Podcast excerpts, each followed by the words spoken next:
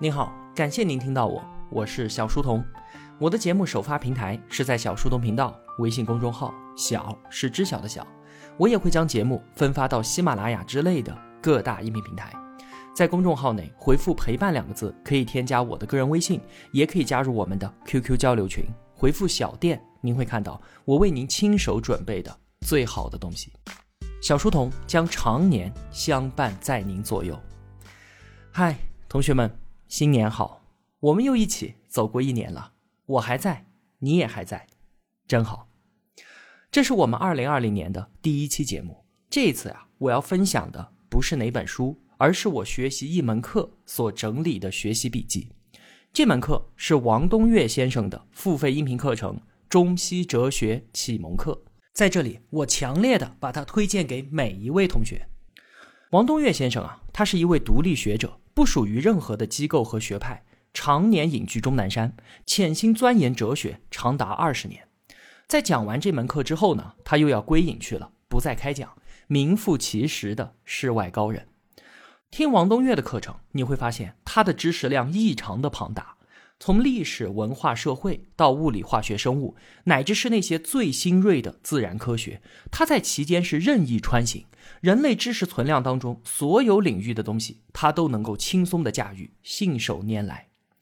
他是站在一百三十八亿年宇宙演化的尺度上去追问终极问题。他想要表达的是一个非常宏大的哲学体系。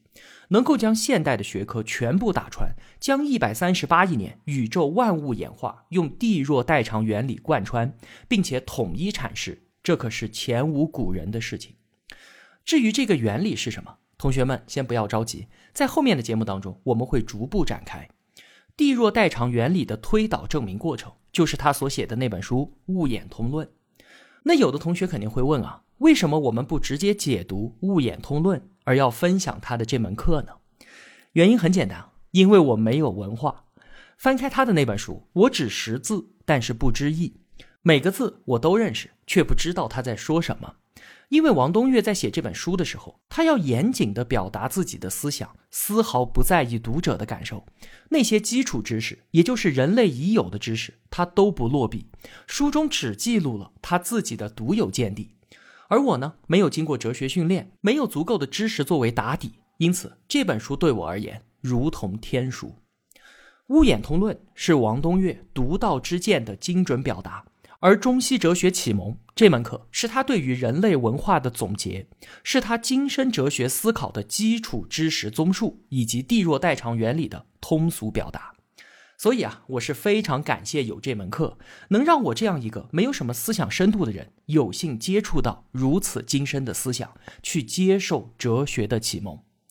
那因为我分享的呢，都是自己学习王东岳课程的笔记，所以同学们接下来听到的所有内容，都受制于我个人的理解能力和思考深度，它必然是平庸的、肤浅的，而且是充满谬误的。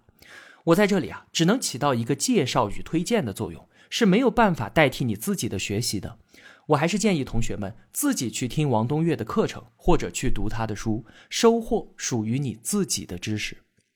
王东岳的这门课程音频有两百多期，音频文案我整理下来有八十万字之多，他点燃了我极大的学习热情，我所投入的时间精力以及制作节目的难度都超过我此前解读的所有书籍。当然了，它带给我的收获那也是空前的，所以我能在这里把我自己的所得与同学们分享，我也是满怀期待。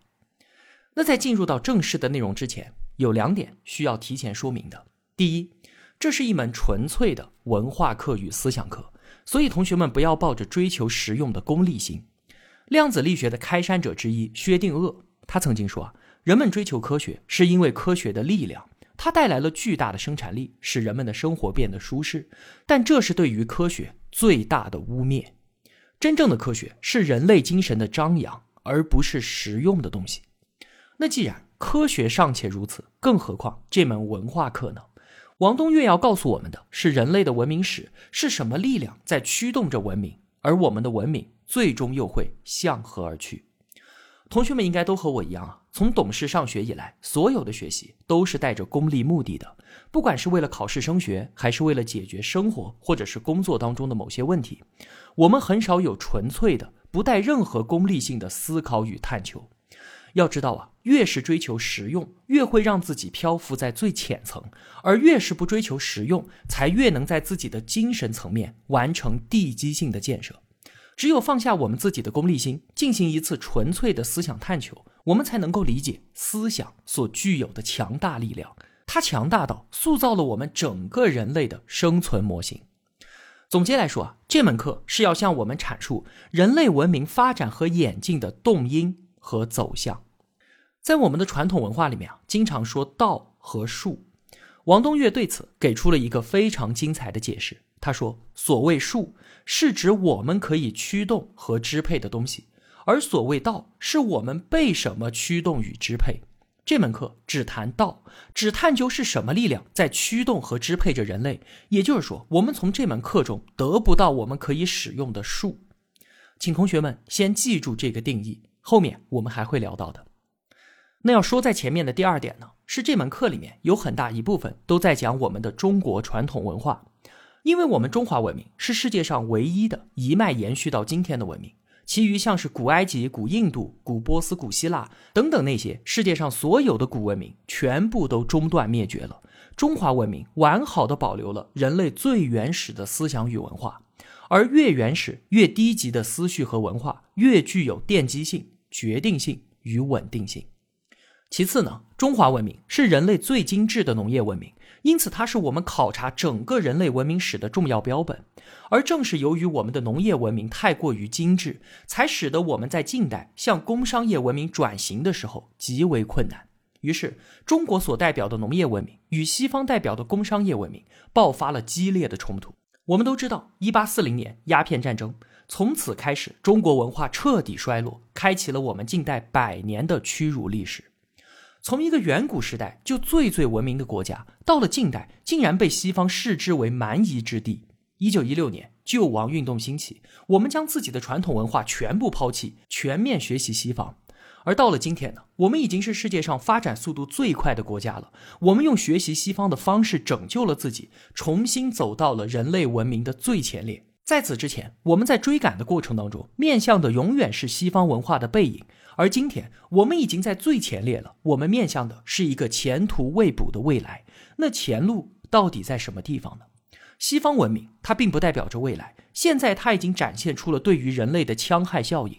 中华文明在一百年前就已经衰落，我们今天重新捡起它，当然也不是因为农业文明代表着未来，我们肯定是退不回去了。但是啊，同时掌握东西方文明，我们就能够从更深的层次重新梳理全人类的文化，面向未来，我们能够获得巨大的弹跳力，我们能够用更加宽阔的视野来处理人类未来文明到底在哪儿这一个问题。回顾人类文明史，是为了展望我们的未来。王东岳说啊，我们必须要构建一个怎样的文明，才能够让人类继续生存下去？听完了刚刚我这一段表述啊，同学们心里面一定是充满了疑问的。为什么薛定谔会说追求实用是对于科学的污蔑呢？为什么说越原始的文明越具有奠基性、决定性和稳定性？西方文明怎么就表现出对于人类的戕害效应了？为什么我们需要重构一个文明呢？现在全人类科技进步、欣欣向荣，我们在这条路上不是走得好好的吗？有什么问题吗？别着急啊，随着这门课程的展开，我们会得到这些问题的答案。你的思绪一定会和我一样，经历一个从惊讶到质疑再到惊呼的奇妙过程。那好，我们就进入第一个部分：东西方文化溯源。我们是要回答一个问题：为什么东西方文明会出现如此巨大的差异，而且二者的兼容性极差？哪怕我们全面学习西方文化已经有一百多年了，但是两种文明依然无法融合，这是为什么？了解文明是由什么力量所驱动的，这是理解之后所有内容的基础。在很长一段时间啊，我们都认为地球上不同区域生活着不同的人类，他们各自经历了数百万年的进化，所以呢，当然会生发出完全不同的人种和文明。但是啊，就在上个世纪末，这个学说被推翻了。今天生活在地球上的所有人，都是由十四万年前生活在东非的智人繁衍进化而来的。之前啊，我们在解读《人类简史》的时候，开篇就是在说明这个问题。那智人在九万年前从东非大裂谷开始向全球迁徙，先后到达中东、欧洲、东亚、澳大利亚和美洲。那随着智人的定居时间，文明也就依次的发生。文化的差异，那是不是因为不同人种的智力差别呢？虽然全世界都是智人，但还是有白人、黑人和我们黄种人的分别啊。为什么会出现黑白黄这三大亚人种？当年我们的智人祖先生活在非洲大草原上的时候，因为太阳照射强烈，为了阻挡紫外线，皮肤下面就需要分布着很厚的黑色素。那在四万年前，他们到欧洲怎么变成高鼻梁的白人呢？有两个原因。第一是纬度高了，那光照量就低，黑人孩子会因为不能够在紫外线照射作用下转化出足够的维生素 D，因此呢就会得佝偻病，大规模的死亡。第二个原因是那个地方啊空气湿冷干燥，对于支气管和肺会造成持续的损伤，最终导致肺源性心脏病，这也使得他们大规模的死灭。就在这两个原因之下，只有小部分人发生了基因突变，导致皮肤变白，就能够转化足够的维生素 D，以及鼻子变高，能够暖化和加湿空气的孩子，才得以存活下来。所以啊，迁徙到欧洲的智人到现在全部都是白皮肤、高鼻子。那我们黄种人呢，就介于白人和黑人之间，所以我们鼻子的高度和皮肤颜色也就介于两者之间。所以三大亚种人的成因，这完全是自然选择的结果。但是啊，也就仅此而已了。短短几万年的时间，只能够积累表皮上的些许变化。如果想要发生智力上的明显改变，那需要基因突变积累上百万年才有可能实现。因此，现在全世界人类的智力是不存在巨大的差异的。关于文明的分野，我们需要另找原因。在这里啊，我们讨论一个问题，就是为什么会发生农业文明？一般啊，我们很容易认为农业文明就是我们智慧进步的选择性的产物。那因为农业文明相比于采集狩猎要更好，所以呢，我们主动选择了它。其实啊，完全不是这样的。文明的出现，它是一个自然发展的过程，我们啊根本就没得选。同学们都知道，维持生命所需的三大营养物质：蛋白质、脂肪和碳水化合物。我们的大脑不断的发展，分化程度过高，功能不断增强的同时，出现了两个严重的缺陷，一个是丧失了再生能力，它和我们的皮肤不一样了，一旦受损没有办法恢复，这就是为什么脑梗造成的伤害是很难恢复的，就算恢复了，那也不是因为细胞再生，而是因为周边组织代偿的结果。第二个缺陷呢，就是我们的大脑竟然只能够用碳水化合物作为能量代谢的来源，那怎么办呢？自然界当中没有足够的碳水获取来源，这就逼迫我们只能够从草籽里面去找。所以，农业文明根本不是我们选择的结果，这实际上是一个生理的逼迫过程，我们根本就没得选。之前啊，我们在学习文明史的时候，都会把文明当做是我们的智慧选择。其实，文明和我们的身体是一样的，这都是自然进程的结果。在农业文明当中，甚至我们种植什么农作物、驯化什么动物，我们也都没得选，它都是自然进程当中一个强迫性的对接。举几个例子啊，比方说棉花，所有植物的序类纤维都是为了携带种子飘落远方，所以呢，一旦成熟，它就会飞絮满天。而只有棉花在成熟之后有一段时间它不飘絮，所以它才能够成为我们植物纤维的利用来源。再比方说稻米，七千年前。华夏文明当中的南方人就在培育稻米了，可是，在八千年前，河南的南部就已经出现稻米。可是，为什么它没有变成中原的主食，而只在南方兴盛呢？因为啊，我们需要从主食当中获取足够的蛋白质。如果蛋白质含量低于百分之八，就会造成严重的脏器损伤。比如说，小麦蛋白质含量在百分之十二左右，而大米呢，只有区区的百分之四。所以，中原人抛弃稻米。那为什么它得以在南方兴盛？因为啊，鱼米之乡，那个地方的人能够找到其他的蛋白质补充来源，比方说鱼。我们再来看培养家畜，为什么我们会养狗？今天看来啊，这个选择是极其愚蠢的。因为当我们面对大型食肉动物的时候啊，狗的战斗力是非常差的。按道理来说，我们就应该养猎豹，把它作为我们的捕猎帮手。但事实为什么不是这样？就因为猎豹的求偶过程相当的复杂。它需要奔袭数百里，历经三个月才能够完成求爱过程。在人工饲养的条件下，猎豹就没有办法繁育，所以我们只能够养狗。再有，我们养马为什么不养斑马呢？这是一个特别特别小的原因。其实斑马和马是一样温顺的，但是斑马一旦发怒咬住人，它就死不松口。就这么一个小小的原因，导致饲养斑马失败。从上面的例子啊，我们可以明确的看到，我们以为人类使用哪个物种是我们自主的选择，其实根本就不是，它就是一个自然的过程，一个不得不，一个没得选的自然对接。还记得我们刚才所说的吗？什么是道？它是驱动和支配着我们的力量，这个就是道。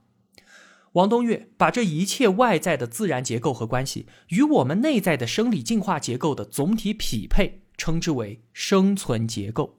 这是我们理解文明起源的关键所在。那我们顺着这个思路往下走，社会组织是怎么形成的呢？这应该就是我们智慧设计的产物了吧？很抱歉，也不是的。农业文明发生之后，我们在每一亩土地上所产出的能量，是这亩地它先长草，草给动物吃，我们在猎杀动物所获得能量的二百六十倍。而所有生物的数量，它都是被大自然的资源供应量所限定的。比方说，一个单细胞生物，它每二十分钟分裂一次，如果给它足够的资源，那么三天时间，它就可以变成和地球一样大的单细胞集合体。但是这个东西是不存在的。因为我们的自然界不可能给它提供这个生存资源，我们人类其实也是一样的。在进入到农业文明之后，能量获取增加，人口数量随之迅速暴涨，紧接着就出现了一系列的问题。首先，人与人之间的人际关系冲突就急剧增加。一个部落，当他只有二十个人的时候啊，两两发生冲突的排列组合不过一百九十次。那当人口增加到两千的时候呢？冲突的发生概率增加到了一百九十九万次之多。你看，人口增长一百倍，冲突增加一万倍。其次，人多了，决策就变得非常困难。人少的时候，我们大家坐下来开个会，讨论一下，共同决策没问题。但是当人口达到几千几万的时候，你这个会要怎么开呢？这就必然要求出现组织和集权管理系统。再有人多了，分工也就出现了。分工一出现，自然逼迫契约规则和法治的产生。最后，人口暴涨，各部族之间的冲突也在增加。那么，对外冲突问题不可能交由全民解决，怎么办呢？军队系统也就自然形成。所以啊，社会组织结构也不是我们智力设计的结果，它竟然是人口暴涨之后自然而然的生发过程。因此啊，在远古时代是没有政府的，因为我们不需要。人与人的社会关系都是在血缘关系当中，不需要政府，也不需要暴力管控。而政府一旦产生，它必须要做四件事情：第一，解除平民武装、暴力垄断，作用于人身；第二，税收、资金及资源垄断，作用于经济；第三，对于社会纠纷有调控和掌控力，权力垄断，作用于政治；最后，制造为强权统治辩护的意识形态或者是宗教思想垄断，作用于文化。其实东西方对于政府的态度是完全截然相反的，这非常有意思。西方人的观念呢是人性恶，而群众都是一盘散沙，不足以恶到什么程度。他们认为可以形成组织的政府和军队会把人性中的恶发挥到极致，所以西方最高的权力机构是立法机构，颁布宪法限制政府和军队的权利。全民最重要的大事儿是监督政府，而我们中国呢恰恰相反。我们认为啊，最早的组织系统、强权系统都是由那些最善良、最有道德的人所构成的，以至于被我们尊称为圣人。为什么呢？因为我们追溯到原始始族社会，那些管理者他必然是部落里面德高望重的长者。尽管后来形成组织，组织会产生自己的利益诉求，但是中国文化看待政府组织的发源点，它是善良与道德，所以我们主张人性善。东西方之所以在这最基本点上的看法不同，是因为其文化视野存在差距。就像我们刚才所说的，中华文明是人类最原始文化的保留，因此它的目光能够伸展得更远。还有一个很深刻的问题，就是我们今天所持有的是进步论。我们认为进步就是好的，但凡原始落后的都是不好的，以至于进步在今天成为褒义词，而保守却成为贬义词。但是啊，我们肯定没有想过。进步论这个观念是近代从西方传入我们中国的舶来品，它与我们中国传统文化的基调截然相反。孔子说：“他述而不作，信而好古。”什么意思呢？他在说啊，我只叙述前人的东西，绝不创新；我只相信和爱好古人的东西，凡是当代人的创新和发明，我一律反感。这说明我们中国传统文化的基调是保守论，而不是进步论。这就被很多人拿来抨击中国传统文化墨守成规、压抑创新。王东岳说啊，他不评判好与坏，只讲所以然。因为但凡做好坏评价，站位必然是有失偏颇的。我们需要明白的是，一种文化为什么得以发生与发展，才能够理解它的实质与内涵。中国人不创新，是因为中国文化是保守论。今天说来，我们可能觉得它大有问题，可实际上，我们需要回到当年深邃的历史当中去重新思考这个问题。王东岳说啊，先把进步论从我们的脑子里面腾出去，我们才能够理解接下来的课程主线，才能够理解中国传统文化的素质。更何况，我们凭什么说进步是好的呢？没有人深究这个问题，所有人都不过是用自己肤浅的直观感受，或者是人云亦云，就把它当做今天的主流意识形态。请先腾空我们脑子当中的进步论之后的所以然，后面的节目我们会慢慢的深入。那好，我们对刚刚所说的这一些做一个简单的总结。在进入正题之前啊，我们先强调了两点。首先，这是一门纯粹的文化与思想课，我们暂且放下自己的功利实用目的，进行一次纯粹的思想探求。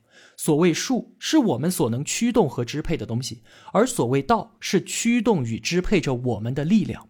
从这门课里面，我们能够闻道，却没有办法得到实用的术。其次，中华文明是世界上唯一的一脉延续到今天，并且是人类最精致的农业文明，它具有极大的价值。尽管中国文化在一八四零年鸦片战争之后就已经完全衰落，紧接着被我们全盘抛弃，我们学习西方文化，再次让自己重回人类文明的最前列。当我们面对未来的时候，我们需要同时从西方文化与中国传统文化当中获得更加宽阔的视野以及更加强大的弹跳力。有句话很重要，我先放在这儿：越原始的文化与文明，越具有奠基性、决定性和稳定性。课程的第一部分呢是东西方文化溯源，我们讲了六点。第一，人类文明的起源。今天地球上所有人都是十四万年前生活在东非大草原智人的后裔。九万年前，智人开始全球迁徙，随着智人来到不同区域的定居时间，文明也就梯次发生。第二，世界各地黑白黄三大亚种人的出现是自然选择的结果，但是区区几万年的时间，最多就只能够积累出表皮上的些许变化，绝不可能出现智力上的巨大分歧。世界各地文明存在重大分野的原因，不在人种区别和智力差异上。我们下期节目需要另找原因。第三。农业文明的发生是一个自然进程，甚至是一个生理逼迫，因为我们的大脑分化度过高，只能够从碳水代谢当中获得能量，而自然界没有办法提供充足的碳水，所以我们不得不进入农业文明。接下来，我们选择种植什么作物，驯化饲养什么动物，它都是自然进程当中一个强迫性的对接。第四，农业文明之后，能够获取到的能量增加，人口就迅速暴涨，于是人际关系冲突加剧，集体决策困难，分工出现，需要规则和法治，以及对外冲突无法解决等等的问题，这就迫使政府的出现。而政府呢，自然而然的需要做四件事：暴力、经济、权力和文化的垄断。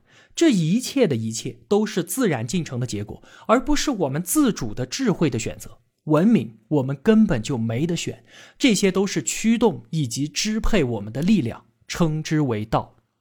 第五，东西方文化对于政府的态度啊是截然相反的。我们主张人性善，是因为中华文明是人类最原始文明的保留，我们因此获得了更加深远的目光。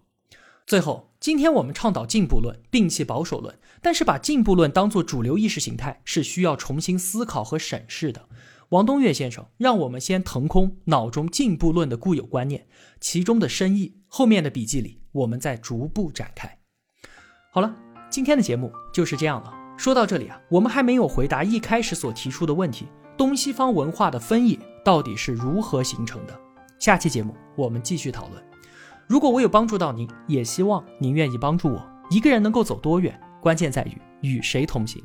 我用跨越山海的一路相伴，希望得到。您用金钱的称赞，愿世间的美好都不被辜负。小店期待您的光临。我是小书童，我在小书童频道与您不见不散。